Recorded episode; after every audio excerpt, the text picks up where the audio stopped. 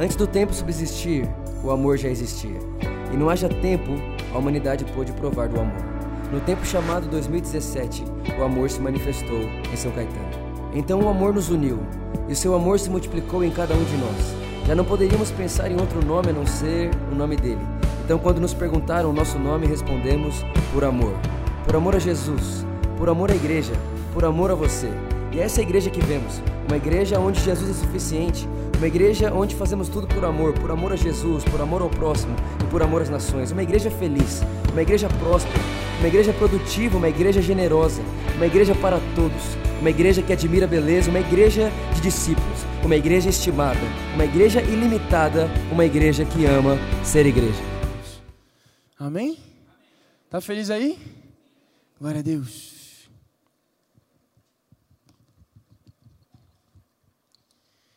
É, vamos ler um texto em Mateus 28, capítulo 28, versículo 16.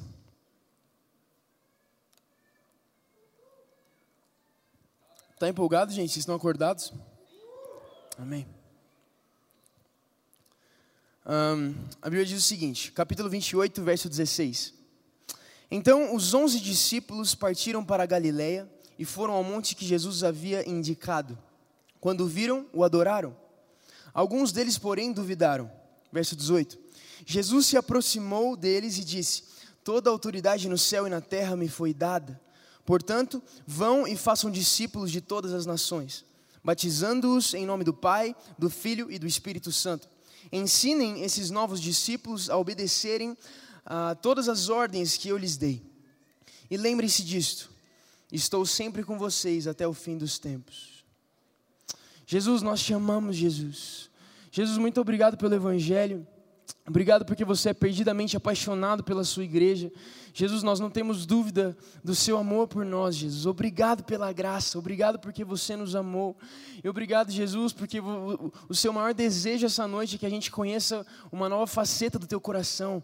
O seu maior desejo essa noite, Jesus, é que as pessoas conheçam o Evangelho de uma forma que elas ainda não conheceram, Jesus. Muito obrigado pela graça, Jesus. Nós te amamos. Amém. Amém? Amém. Gente, é, você que não sabe, a gente está, às quartas-feiras, nós estamos numa série falando sobre os nossos valores, né? Os valores como igreja e, e tudo que Jesus ele tem falado para a gente como os princípios da nossa igreja e, e a, a gente acredita que os princípios da igreja de Cristo, a igreja de Jesus. E hoje o nosso valor é, é, é sobre discipulado. Nós acreditamos muito no discipulado discipulando pessoas, alcançando nações. Nós acreditamos piamente que Jesus ele mudou o mundo fazendo discípulos. A grande realidade é que Jesus ele, ele voltava a maior parte do tempo dele para com os discípulos. Ele passava muito tempo pregando o evangelho nas multidões. Ele passava muito tempo curando enfermos, é, é restaurando as vidas por onde quer que ele andasse. Mas a maior parte do tempo de Jesus ele investiu em doze homens. E foi assim que ele mudou o mundo. Não é verdade? Doze homens ensinados por Jesus é, é, continuaram o que ele começou dois mil anos atrás. A grande realidade é que existe, um, existe algo grandioso no discipulado. Jesus ele, ele, ele ensina algo sobre, sobre é, é a, natu, a naturalidade no discipulado o prazer em fazer discípulos, o grande propósito e a grande comissão de fazer discípulos, de anunciar o evangelho aos pobres, de curar os enfermos e de fazer discípulos. Você acredita em discipulado? Você acredita que Jesus fez discípulos? Quantos aqui são discípulos do evangelho? Todos, não é? Levanta a mão todo mundo aí. Todos nós somos discípulos do evangelho. Nós não estamos aqui apenas como membros de uma igreja. Nós não estamos aqui apenas como membros de uma comunidade, nós estamos aqui por causa de Jesus. Você acredita? Nós estamos aqui por causa do Evangelho. E esse Evangelho nos transforma em grandes discípulos, grandes homens e mulheres de Deus. Amém? É, eu queria contar uma história. Uh, quantos aqui estavam é, conheceram nossa antiga, o nosso antigo lugar, nossa antiga igreja? Bastante, né? Foi bem legal. A gente chama de caixotinho, porque é uma, é uma caixinha assim, que a gente tem carinho em, em apelidar de caixotinho. E tem uma história muito legal que aconteceu lá. Teve uma vez que tinha um pastor aqui com a gente. Ele era de Goiânia, ele é de Goiânia. E ele, ele veio para cá pregar e tudo mais, passar um tempo com a gente. E durante a, a celebração de quarta-feira, ele já estava preparado para pregar o evangelho e tudo mais.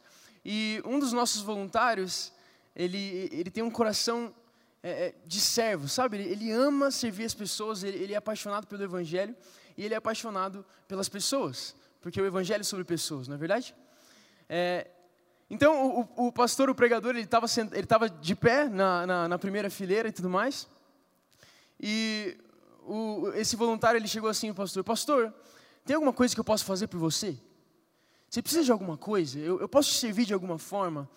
E o pastor falou assim, não, não, tá tudo bem, tá tudo certo, fica tranquilo, tô, tô bem, não preciso de nada.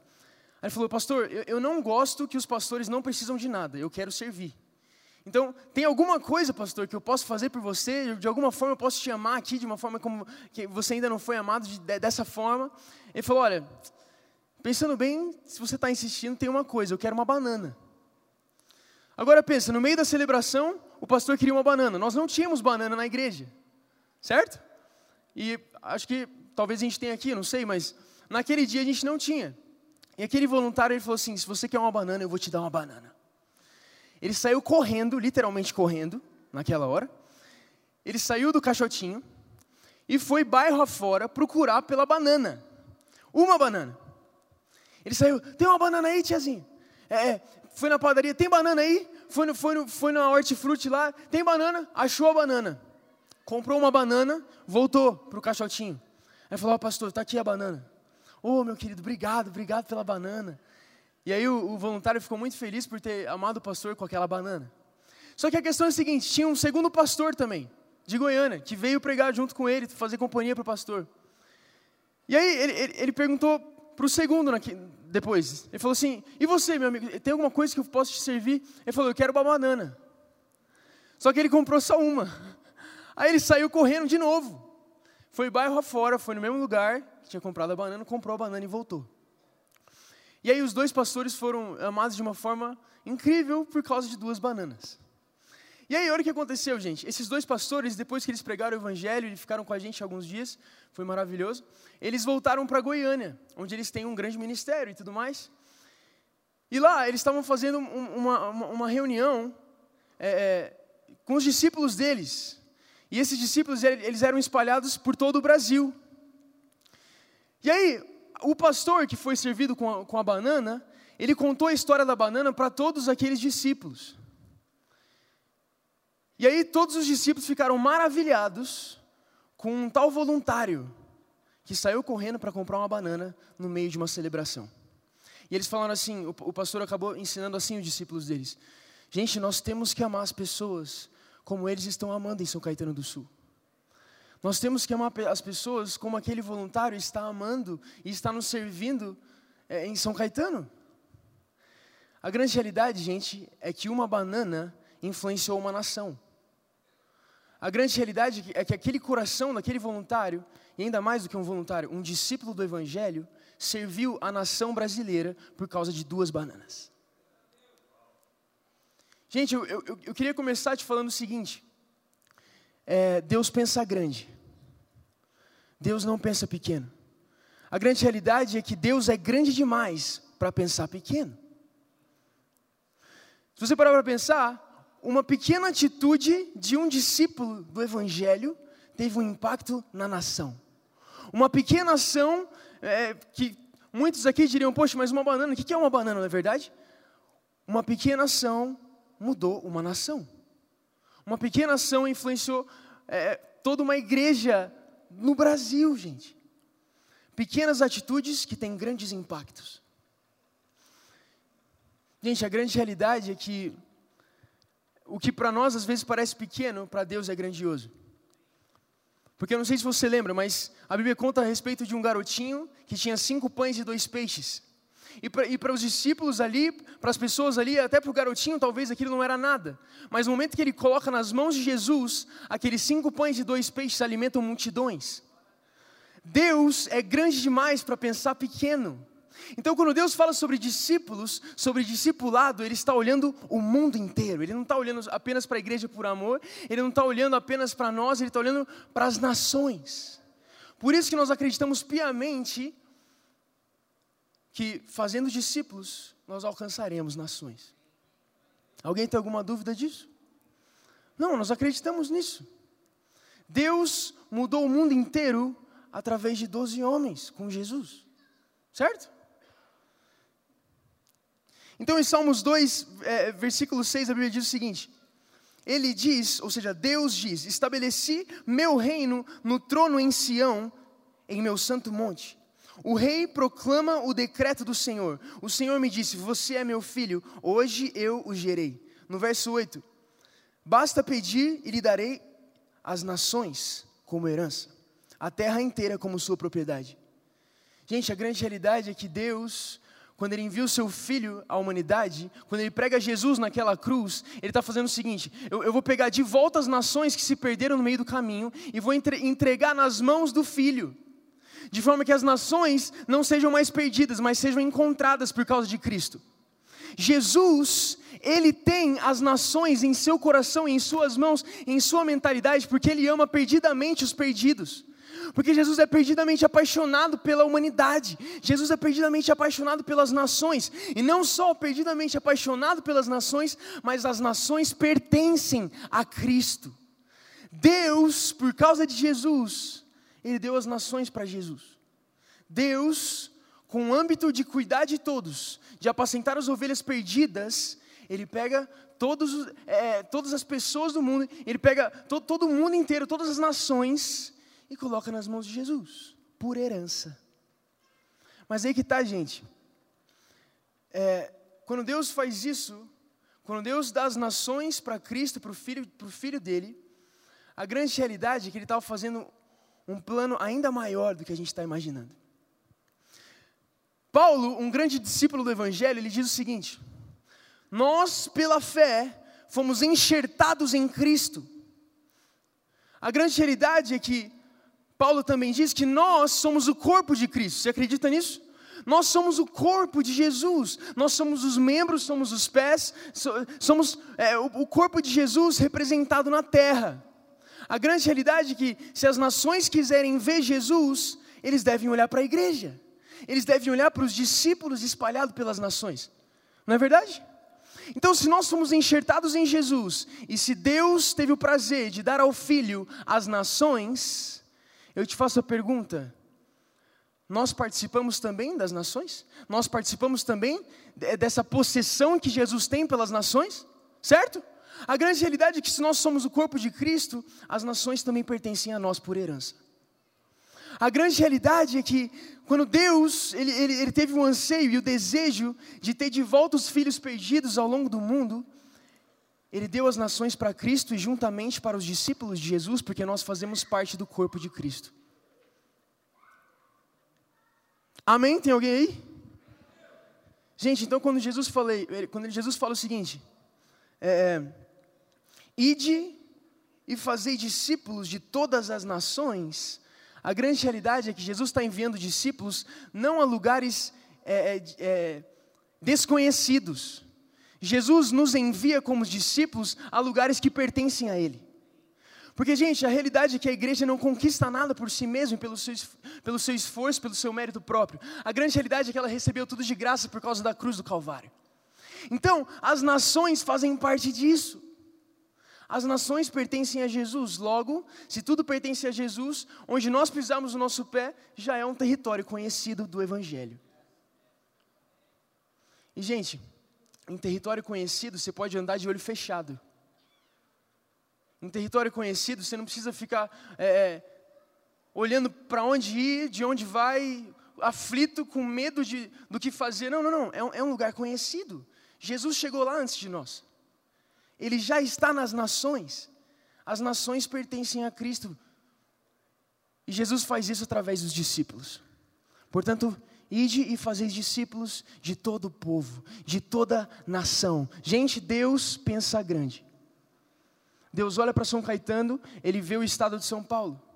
E Deus olha para o estado de São Paulo, ele vê é, é todo o sudeste do Brasil. Deus olha para o sudeste do Brasil, ele vê o Brasil inteiro. Quando Deus olha para o Brasil, ele vê é, é, toda a América Latina. Quando ele olha para a América Latina, ele vê o mundo inteiro e é assim que ele faz. Com pequenas ações e, e gigantescas gigantescos, é, gigantescas consequências. Uma banana pode mudar uma nação. Da mesma forma como nós, pequenos, e, pequenos homens e mulheres, por causa de Jesus e por causa do Evangelho, nós podemos mudar uma nação. Você acredita no impossível? Pedro, é impossível, realmente é. Mas, gente, o Evangelho é impossível. Viver pela fé é impossível. Por isso que foi te dado de graça. A grande realidade é que nós não temos prazer em explicar o Evangelho, nós temos prazer em crer no Evangelho. Se Deus disse que Ele deu ao seu Filho as nações, nós cremos e ponto final. Então, onde nós chegamos, Cristo chegou primeiro. Portanto, ide e fazei discípulos de todas as nações. Amém? Está comigo?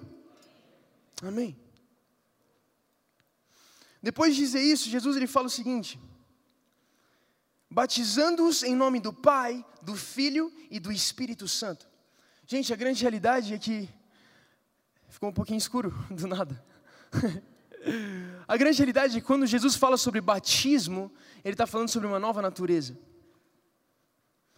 Ele não está falando apenas sobre, é, sobre descer as águas, é claro que ele está falando sobre isso, mas ele está falando algo ainda mais profundo. O Evangelho, gente, é sobre, uma, é sobre nascer de novo.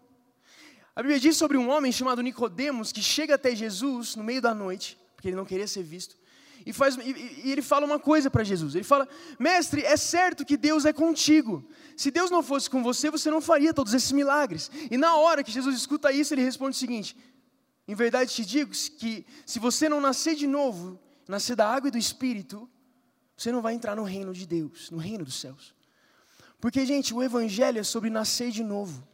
A grande realidade é que toda a humanidade estava caída, toda, toda a humanidade teve uma natureza completamente pecaminosa, uma natureza das trevas. Então, quando o filho vem ao mundo representar o pai, ele vem trazer um novo nascimento, para que, como Pedro diz, um grande discípulo do Evangelho também, ele diz o seguinte: nós fomos capturados do mundo das trevas e fomos colocados no, mundo, na, na, no reino da maravilhosa luz. Ou seja, quando nós tínhamos uma natureza de pecado, agora, pela fé, de graça, nós temos a natureza de Deus, o Criador de todas as coisas.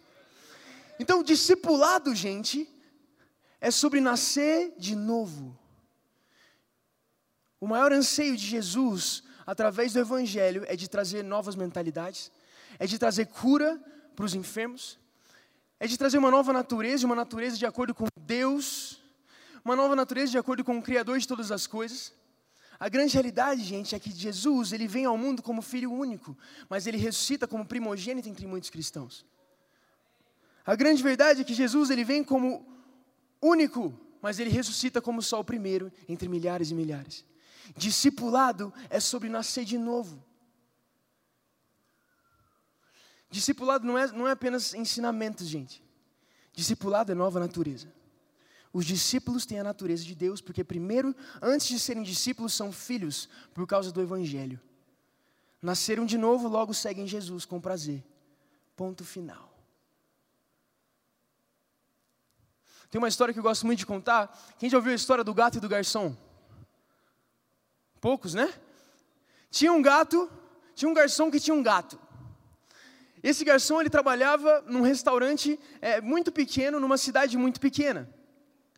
E esse, esse garçom ele estava cansado de trabalhar tanto e não ter resultado como garçom, e o restaurante estava indo de mal a pior. Até que ele, tão cansado de, de, de fazer aquele serviço sem, sem um retorno, ele fala o seguinte: Eu tive uma ideia, eu vou ensinar o meu gato a servir mesas.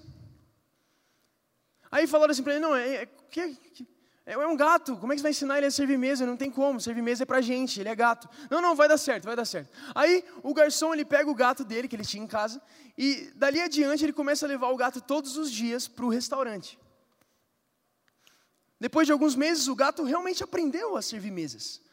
Ele colocou a roupinha de garçom no gato, colocou bandejas nas mãos do gato, ensinou o gato a contar piada de garçom. No final dos meses, o gato era melhor do que o dono. Aí o restaurante começou a fazer sucesso por causa do gato, um monte de gente foi demitida porque o gato era melhor que todo mundo. É, os outros restaurantes faliram porque o, o sucesso do restaurante foi tão grande que não tinha mais espaço no mercado para os outros restaurantes.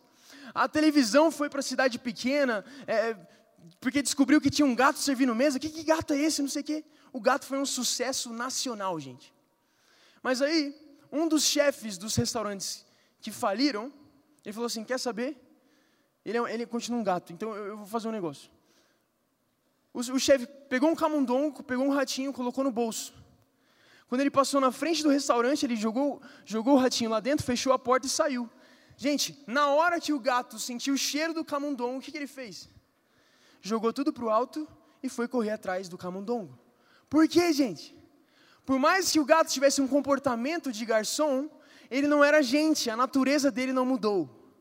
Gente, discipulado não é sobre mudar o comportamento e seguir Jesus por esforço, mas é seguir Jesus por prazer na sua nova natureza.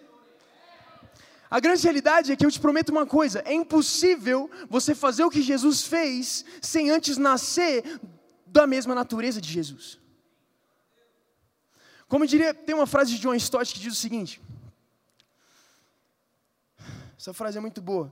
Ele fala o seguinte: Não adianta me darem uma peça como Hamlet ou o Rei Lear e me mandarem escrever algo semelhante. Shakespeare era capaz, eu não.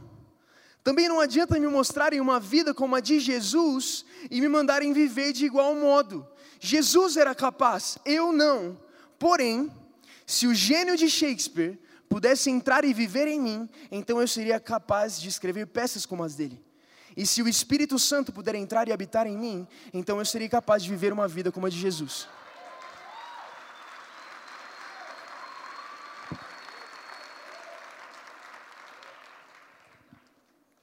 Discipulado, gente, é sobre nascer de Deus, é sobre ser habitado pelo Espírito de Deus. Os discípulos, eles, eles têm o prazer de seguir Jesus porque nasceram de Jesus, não porque querem copiar uma, um, um comportamento impossível de ser copiado. Eu te faço uma pergunta: algum dia você imaginou que fizesse as mesmas coisas que Jesus fez? Nunca! Impossível! Mas mesmo assim, Jesus diz o seguinte: vocês farão obras maiores. Eu te faço a pergunta: como eu, um mero homem mortal, farei obras maiores que o próprio Jesus, o Filho de Deus, andando, andando pela humanidade?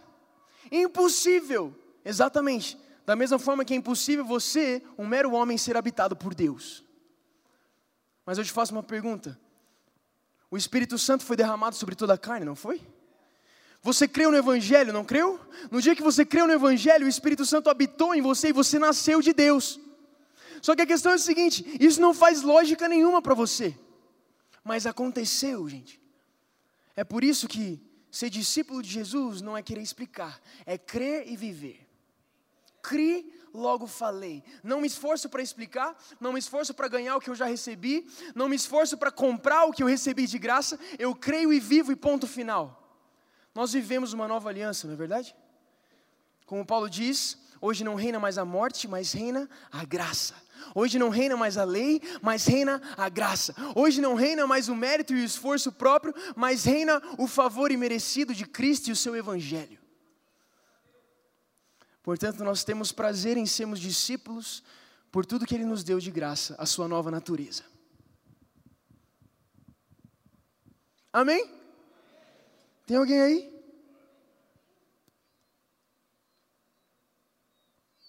Sabe o que é muito legal?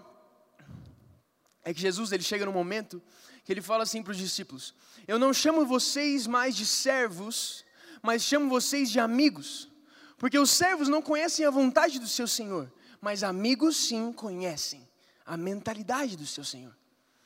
Gente, durante muito tempo quando a gente, nós, a igreja, a igreja de Jesus, quando a gente pensava sobre discipulado, automaticamente a gente vinculava com um grande esforço, não é verdade? Automaticamente a gente, a gente vinculava com um grande esforço e ainda mais, eu não posso ser amigo do meu, eh, da pessoa que eu, que eu, que eu sigo, enfim. Eu não posso, eh, o meu discípulo nunca será meu amigo. O meu discípulo nunca vai me conhecer de uma forma que um amigo me conhece. Mas não é isso que Jesus diz, gente. A grande realidade é que a velha aliança, ela colocava um grande peso e esforço em cima do discipulado, mas a nova aliança baseada na graça, ela traz uma nova natureza em cima do discipulado e automaticamente nos chama de amigos. Antes, nós éramos apenas servos por causa da lei. Agora nós somos amigos de Deus. E, gente, eu, tenho uma coisa para te falar: Deus não tem amigo que não seja da sua mesma espécie. Nós nascemos de Deus, somos filhos dele e automaticamente somos amigos do próprio Deus, Criador de todas as coisas. Então, gente, coloca uma coisa na sua cabeça. Nós, nós atingiremos as nações, sabe como? Sendo amigos, com prazer uns nos outros, vivendo família, vivendo comunhão, vivendo vida na vida nós temos prazer em sermos amigos e automaticamente, por causa do propósito de Deus e por causa da nova natureza que é o Deus Criador em nós, nós alcançamos nações naturalmente. E temos prazer em, em nos esforçar mais do que todos. E no fim diremos como Paulo: Me esforcei mais do que todos, contudo não eu, mas a graça que opera em mim. O mérito nunca será nosso. Gente, a grande realidade é que é, tem uns de nós que a gente se conhece já faz um bom tempo. Eu mesmo, eu vim para cá em 2014 e conheci o nosso pastor, o Vitor, em 2014. Eu achava que lá atrás eu era apenas um amigo do Vitor, mas quando Deus estava unindo amizades, Ele estava fazendo, mudando São Caetano. Quando Deus colocou um amigo do meu lado, automaticamente Ele estava unindo um grande propósito. Ele estava unindo é, um, um, grande evangelho que seria, que seria é, pregado e anunciado em São Caetano. Então, gente, a grande realidade é que uma amizade pode sim mudar uma nação. O discipulado pode sim mudar uma nação. Amigos mudam realidades. Lembra que eu falei no começo? Deus é grande demais para pensar pequeno. Uma amizade pode significar salvação na vida das pessoas, gente. Nunca pense menos sobre amizade. A grande realidade é que a Bíblia diz sobre três amigos: Pedro, Tiago e João. Eles seguiam a Jesus como nenhum dos outros discípulos seguiam. E eles tinham prazer em serem amigos uns dos outros e seguir Jesus. Depois que tudo acontece, esses três homens continuam andando juntos e pregando o Evangelho sobre todo o mundo. Eles mudaram o mundo porque eram amigos. Primeiro de Jesus e depois uns dos outros. Você acredita que você é a família de Deus? Você acredita que a família também é feita de amigos? Nós somos amigos. Nós somos amigos, gente, por causa de Jesus. Nós temos prazer uns nos outros, nós nos amamos. Nós nos amamos, gente. Tudo por causa do Evangelho. Porque primeiro fomos amados, amamos uns aos outros. Está comigo? Discípulo. Ah, esqueci de falar um negócio. É, Paulo diz o seguinte, em Romanos 6,4: Pois pelo batismo morremos e fomos sepultados com Cristo e assim como ele foi ressuscitado dos mortos pelo poder glorioso do Pai, agora nós também podemos viver uma nova vida. Gente, era impossível que nós fôssemos discípulos de Jesus sem antes nascer de Deus. Mas agora, se com Ele morremos pela fé, é certo que também com Ele reinaremos em vida. E agora, por causa do Evangelho em nós e a ressurreição dos mortos que veio pela fé, de graça, nós somos amigos de Jesus e amigos uns dos outros. Amém? Está comigo ainda? Amém. Agora, tem um momento que Jesus fala o seguinte: você deve estar me ouvindo falar, Pedro, mas e, e o preço do discipulado? Ser discípulo de Jesus exige um alto preço.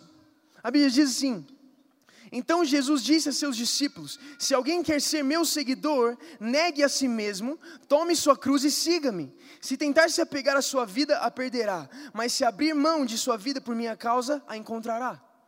Gente, durante muito tempo nós lemos esse texto e pensamos o seguinte: tá bom, então, para ser discípulo de Jesus eu devo negar a mim mesmo e carregar minha cruz dia após dia, após dia, após dia, após dia, e com sorte, no final da minha carreira, eu me tornarei um discípulo de Jesus. Mas a grande realidade, gente, é que esse Jesus, ele é a graça em pessoa de Deus.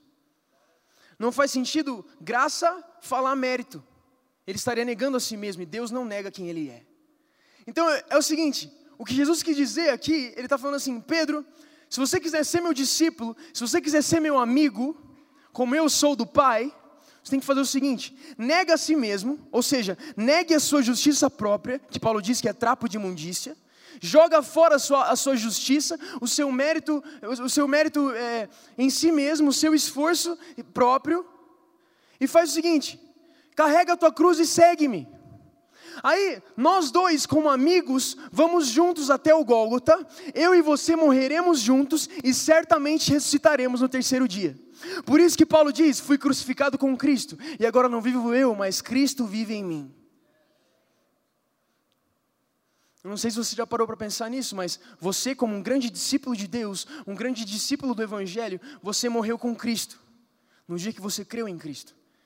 E certamente, se você morreu com Cristo, agora você ressuscitou com Cristo pela fé. E agora você tem prazer e natureza e naturalidade em ser amigo de Deus, em ser amigo do seu grande mestre, do seu primogênito e do Jesus, Criador de todas as coisas. Você acredita nisso? Aí Jesus fala o seguinte: Ensinem esses novos discípulos a obedecerem a todas as ordens que eu lhes dei, e lembrem-se disso Estou sempre com vocês até o fim dos tempos. Gente, a grande realidade é que automaticamente quando Jesus ele envia os discípulos, ele está falando: mesmo que eu estou enviando vocês, eu estarei lá. Só que, gente, agora a gente está se deparando com um momento que Jesus, em carne, ele vai embora. A gente está falando aqui de grandes homens de Deus que antes eram pescadores, publicanos, é, cobradores de impostos, deixaram tudo para trás para seguir esse mestre em carne e osso, porque eles passaram a ver o mestre. Aí chega um belo dia que ele diz o seguinte: é melhor que eu vá, porque se eu não for, não enviarei o consolador, o meu espírito. Aí eu fico imaginando a cabeça de Pedro, por, exemplo. Como, em uma razão, como no mundo seria melhor não ter Jesus em carne e osso. O que seria melhor do, do que ter o, o Deus conosco? Jesus, o Deus Emanuel, o Deus conosco, o Deus em carne e osso na minha frente. O que no mundo seria melhor do que ter Deus comigo? Mas a grande realidade, gente, é que tem uma coisa do que ter o Deus conosco em carne, ser habitado por Ele. Então, se uma vez nós teríamos apenas o Deus conosco em carne, agora nós somos habitados por Deus e juntos somos o Deus conosco para as nações. Então as nações olham para os grandes discípulos de Jesus, para os ex-pescadores, para os ex-pecadores, é, para as pessoas que estavam perdidas em si mesmos, perdidas nas trevas, e veem o corpo de Cristo ressuscitado. Pessoas que têm prazer na vida, Pessoas que têm prazer porque têm certeza absoluta que Deus as ama é, de uma forma totalmente merecida, de uma forma absurda, que não faz o menor nexo e sentido. Pessoas que sabem sorrir porque Deus está sorrindo para Cristo na cruz. Pessoas que têm algo a dizer para as nações. Pessoas que têm amor para dar. Pessoas que saem correndo para comprar banana para as pessoas por amor. Tudo que Jesus fez foi por amor, gente. Então nós, os discípulos de Jesus, que somos como Ele é, nós também fazemos como Ele faz. Está comigo?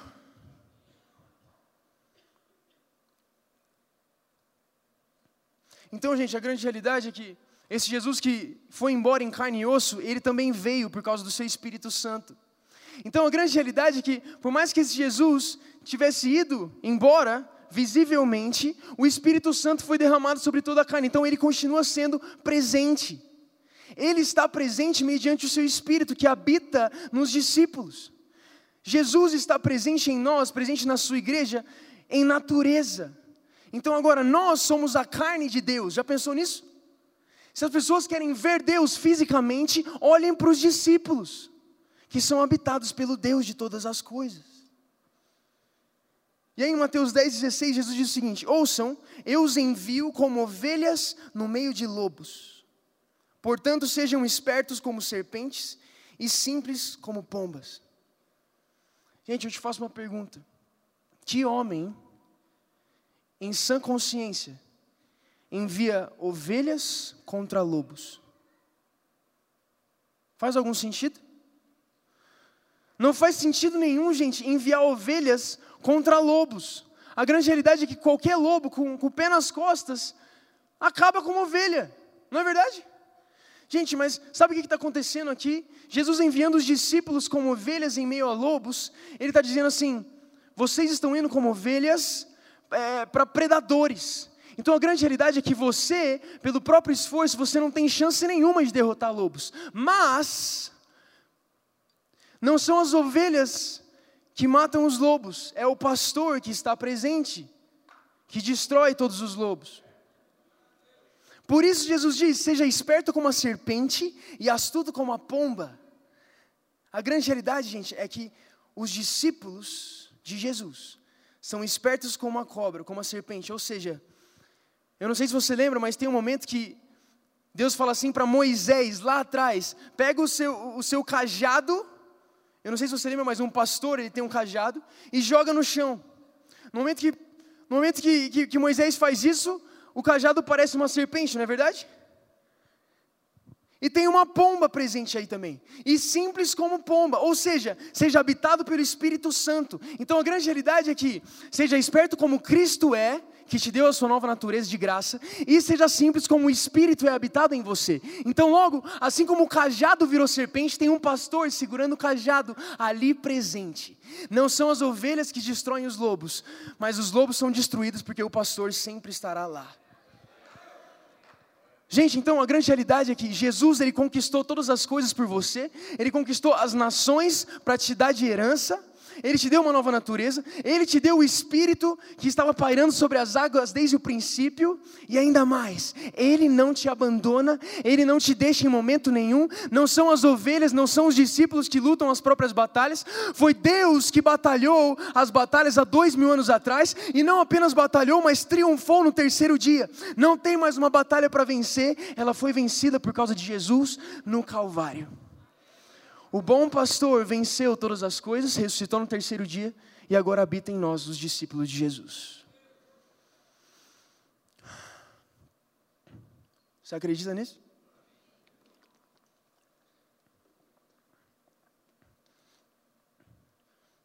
Então, Jesus ele começa o texto falando assim: Toda autoridade no céu e na terra me foram dadas. E ele termina falando: Estou sempre com vocês até o fim dos tempos. Gente, nós, os discípulos de Jesus, para quem as nações olham quando quiserem ver Deus na terra, nós só temos uma coisa a dizer: tudo começou nele e tudo também vai terminar nele. Todas as nações foram dadas a Jesus e ele está presente. Ele é a origem ele é o destino, Ele é o princípio, Ele é o fim. Nós, os discípulos, os amigos de Deus, a família de Deus na terra, só temos uma coisa a dizer: que Cristo seja exaltado sobre todas as coisas. Jesus é a nossa boa notícia às nações.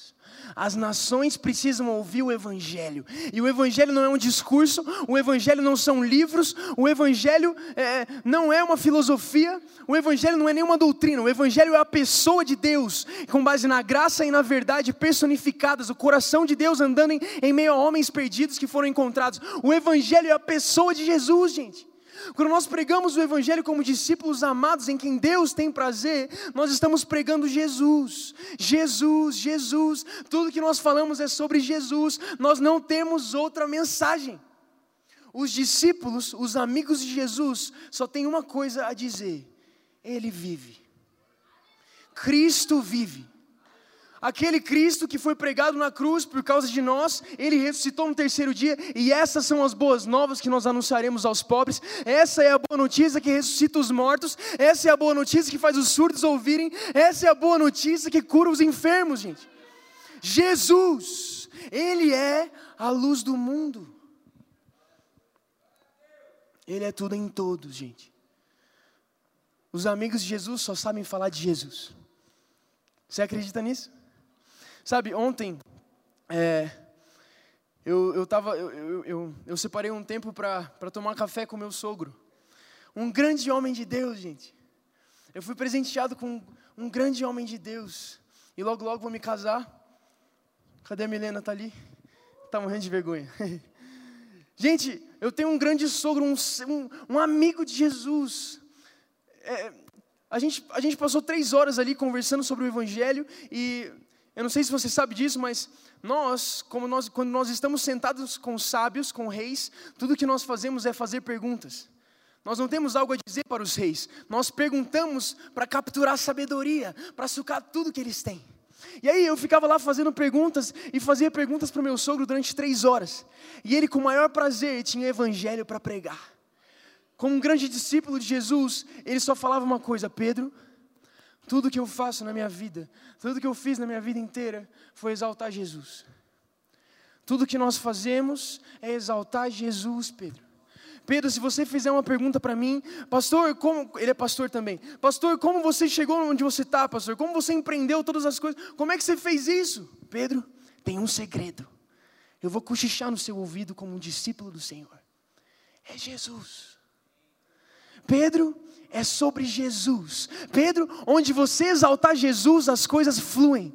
Onde você mostra Jesus no mais alto lugar, os rios fluem de água viva. Onde Jesus é colocado em evidência como o rei de Israel, e não só de Israel, mas como o rei de todo o mundo, de todo o universo, as coisas acontecem de uma forma impossível de descrever impossível de explicar, gente. Jesus é exaltado em meio aos discípulos. O primogênito é exaltado pelos irmãos. Gente, sabe qual é o segredo dos discípulos? Sabe como é que doze homens mudaram o curso da humanidade depois de Jesus? Falando sobre Jesus. Sabe como é que doze homens mudaram a realidade? Pregando o evangelho aos pobres, curando os enfermos, libertando cativos pelo evangelho levando as boas novas, que, que dizem o seguinte: Nós estamos em paz com Deus que antigamente estava irado, depositou toda a sua ira no Filho, para que nós, os que cremos pela fé, nunca, nunca, nunca experimentemos da sua ira, mas apenas da sua bondade, porque Deus está feliz no Filho. Se Deus está feliz no Filho, nós também estamos felizes. Você fica de pé no seu lugar? Gente, a Bíblia diz sobre um momento, perdão, a Bíblia diz sobre um momento em Isaías 2, onde a igreja, os discípulos de Jesus, a família de Deus, seria colocada no mais alto lugar. Não por causa deles, não por causa do seu mérito, do seu esforço próprio, mas por causa da mensagem que está sendo anunciada ali, por causa do evangelho que os discípulos falam, por causa de Jesus, que nós, os amigos de Jesus, temos o prazer em anunciar. Então a Bíblia diz o seguinte em Isaías 2: As nações, mundo afora, olharão para a igreja. As nações, os perdidos, as trevas, encontrarão a luz, sendo anunciada Cristo em meio aos discípulos. Então as nações subirão ao monte onde nós estamos, Jesus, e, e, e vão fazer algumas perguntas para a gente, como eu fiz ontem para o meu sogro. Como é que você é tão feliz? Como você foi curado? Como você tem paz com Deus? Como é que você foi alcançado pelo Evangelho? O que é que você vive? O que é que você faz? Que é uma vida tão impossível de viver. As, as nações virão aos discípulos, os amigos, os filhos de Deus, a família de Deus, e vão fazer uma pergunta: Como é que vocês andam sobre as águas? Como vocês, meros pescadores, que antigamente eram pecadores, agora estão vivendo uma, uma maravilhosa graça, de uma forma tão impossível tão esplêndida. Aí sabe qual que vai ser a nossa resposta, gente? Sabe qual que vai ser a nossa resposta? A gente vai falar o seguinte: eu não fiz nada para merecer, pelos meus esforços, com a, minha, com a minha inteligência e racionalidade, nunca seria possível nós vivermos isso como família. Mas, Cristo, a graça de Deus em pessoa, Deus em carne, andou entre nós. Nós o vimos, nós o tocamos, e hoje tudo que nós dizemos é: como Ele ressuscitou, nós também ressuscitamos. E hoje tudo que nós falamos é o seguinte: Cristo em nós, a esperança da glória.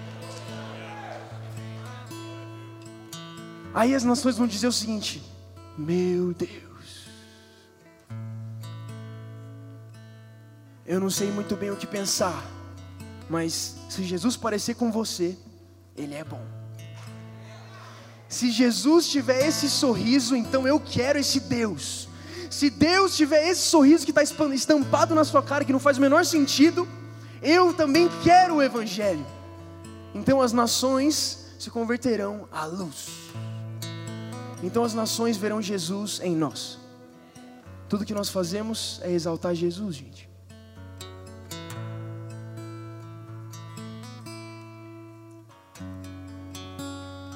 E para terminar, eu queria ler um texto. A família de Deus, os discípulos de Jesus, é o lugar onde Jesus é colocado como principal. Ele é a coluna do tabernáculo. Ele é a videira que sustenta todas as coisas. Ele é o fruto que permanece.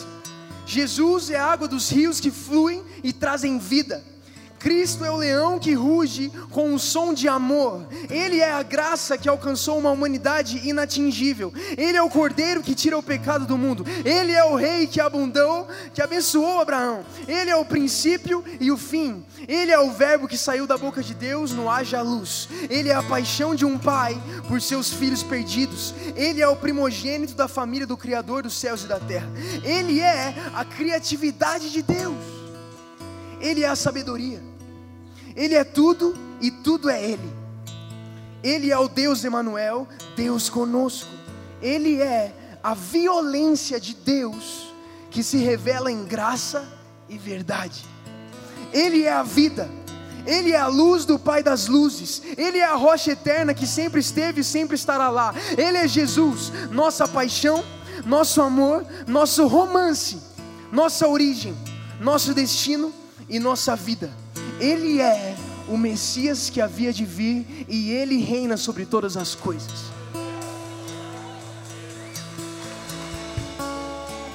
Jesus, nós te amamos, Jesus.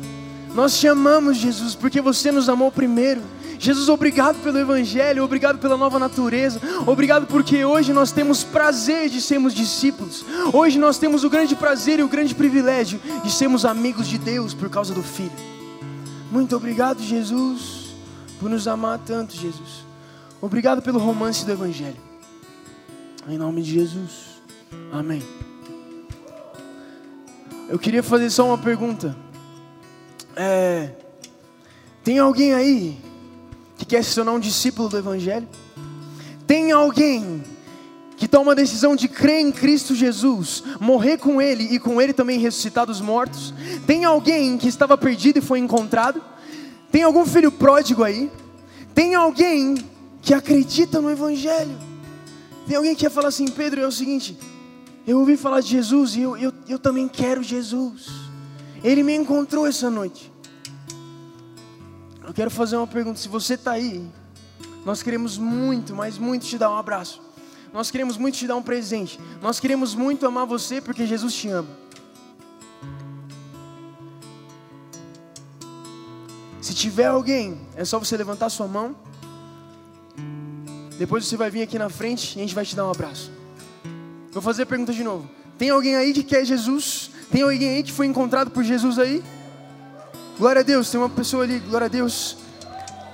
Jesus te ama demais. Quem mais, gente? Eu te prometo, tem lugar na família. Eu te prometo, cabe mais. Jesus quer mais. Pode vir, pode vir. É, pode vir aqui à frente, nós queremos orar com você, a gente quer te dar um abraço. Mais alguém, gente? Jesus é perdidamente apaixonado. Gente, uma, uma salva de palmas para Jesus, pelo amor de Deus. Pode vir aqui, pode vir aqui.